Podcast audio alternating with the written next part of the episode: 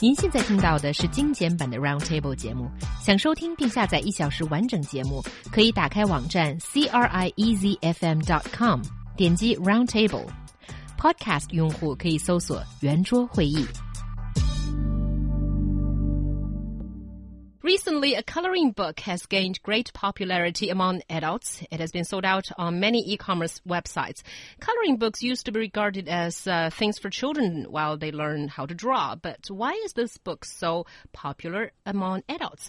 最近有一本针对成人推出的涂色书火了，不仅刷爆了朋友圈，而且在上市不到一个月内，便在京东、当当和亚马逊三网卖断货，甚至新华书店的存货也是十分紧俏。为什么原本只有小孩子玩的填色书会卖的这么 ？and I think everybody knows what book I'm talking about. So, what exactly happened? Okay, so basically, this book called Secret Garden, an inky treasure hunt and coloring book, has become quite a phenomenon in the uh, Moments friend circle on the WeChat platform, and also its sale on the top three Chinese book selling websites has been just quite amazing as it's completely sold out by now. So you can see it is this, this rare uh, success of a coloring book.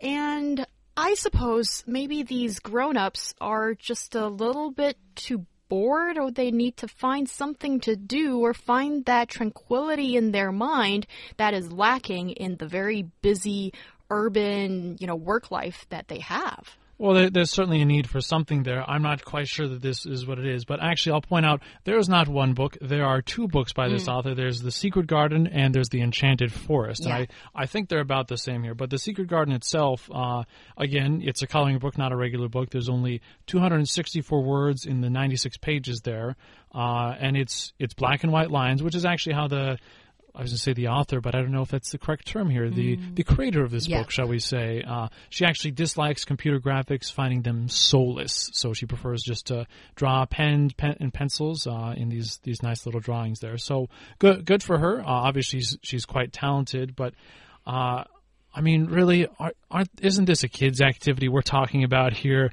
Coloring? I mean, what was wasn't this elementary school that you were supposed to have done that in? Yeah, it's not even drawing. It's just you know, it's all the elaborate patterns are printed out for you, and you just mindlessly you know, pick a color and, and fill in the blanks. So that's what a coloring book is about. And I suppose in this room, Xiaohua is the only one that's actually participated in this latest fad. Ah. Mm. What do you think, Xiaohua? Yes. Well, originally I wanted to say something a bit more balanced, but since you guys are both so negative please, about it, we're not please. negative. Yeah, I have one to play the devil's advocate here. Okay, I own both books. oh my! Of all, well, given to me as presents, but mm. uh, and I haven't started painting yet. But first of all, I think uh, actually this is not a book for uh, children. So people, parents who want, you know, their kids to leave them alone by giving them this book as a present, please don't do that because, you know, it's very, very intricate, um, lines and shapes and, and filling in colors. It's actually bad for the kids' eyes because they have to like look very closely in order to be able to like distinguish. Oh, like um, Chinese characters, right? yeah, it's just a very intricate, very densely like occupied page, I think. Well, second of all, Okay, how long? How how long do we have? Forever. Keep going. Yep. I, I I actually think that painting is a very good way for people to relieve their pressure because you need to focus on it. You need to set aside a period of time, usually one hour or two hours, and you have to be immensely patient in order to do this. You know, you can't just scribble over it and then say, okay, I'm gonna go do something else. So, calm down, city people. You know, relax during your hustling and bustling life and try to find yourself. Well, see, I I think there can be immense value in uh, in painting, in art, and, and certainly in this kind of emotional release, you know, expressing yourself sort of thing. But this is not painting. This is coloring in. Actually, I will add that it is not just coloring in. There's also a treasure hunt. They have these different various shapes yeah, and whatnot in there, which mm-hmm. which does make it seem more interesting. Uh, perhaps.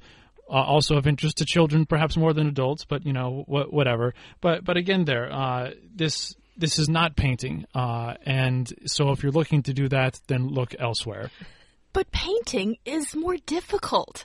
And this is this is a great way to just let yourself like go blank, don't think about anything and just do it. And I think that's something that a lot of city people really want to use it as maybe stress release or, or, or, or some sort of uh, thing like that. And um, that's exactly what's happening here, I think. Thank you. Just said what I wanted to say. But uh, to add on to that, we are not good. Most of us are not good at painting. And that's why this coloring book is popular. I mean, if you ask us to draw such an intricate picture, we can't. But if you uh, let us maybe take advantage of uh, like meeting time and you, you, when, when everybody else was scribbling something, we are you know, creating a piece that will turn out to be much better than our actual art skill will present. You know, what a great achievement, sense of achievement. Can, can I say how sad this is? Oh, you know, we're, we're, Oh, we're don't be so no, judgmental. No, no, no, no, like, oh, we're not good at this, so therefore we're going to turn to coloring in little little boxes there. Again, I, the what uh, again, it's it's how you presented it. If you want to do that, that's fine. But the thing with painting is, it, it's there's this creativity there. You don't have to paint or draw well. That there's no need for that.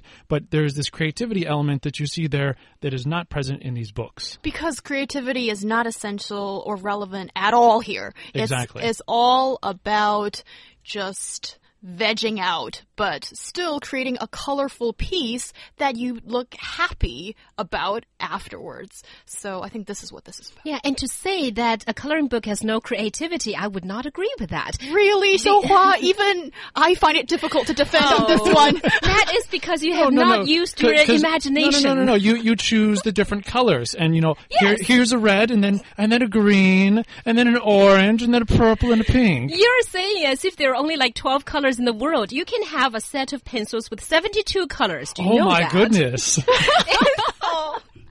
I'll, I'll add one more thing here. I think, especially what we noted about this being very popular on the WeChat friends circle, this is a Mm-hmm. trendy thing. That's what it is. Not that there's actual much interest. They're like, oh, this is the latest trend. Got to do it.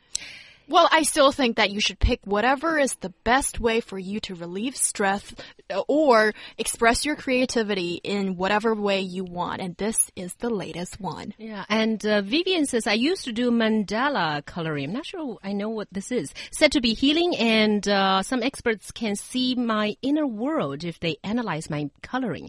Okay, I'm going to Google this afterwards. And also, Kur says that uh, she enjoys coloring and play with sand paintings that uh, some little kids do, you know, filling in sand in pictures.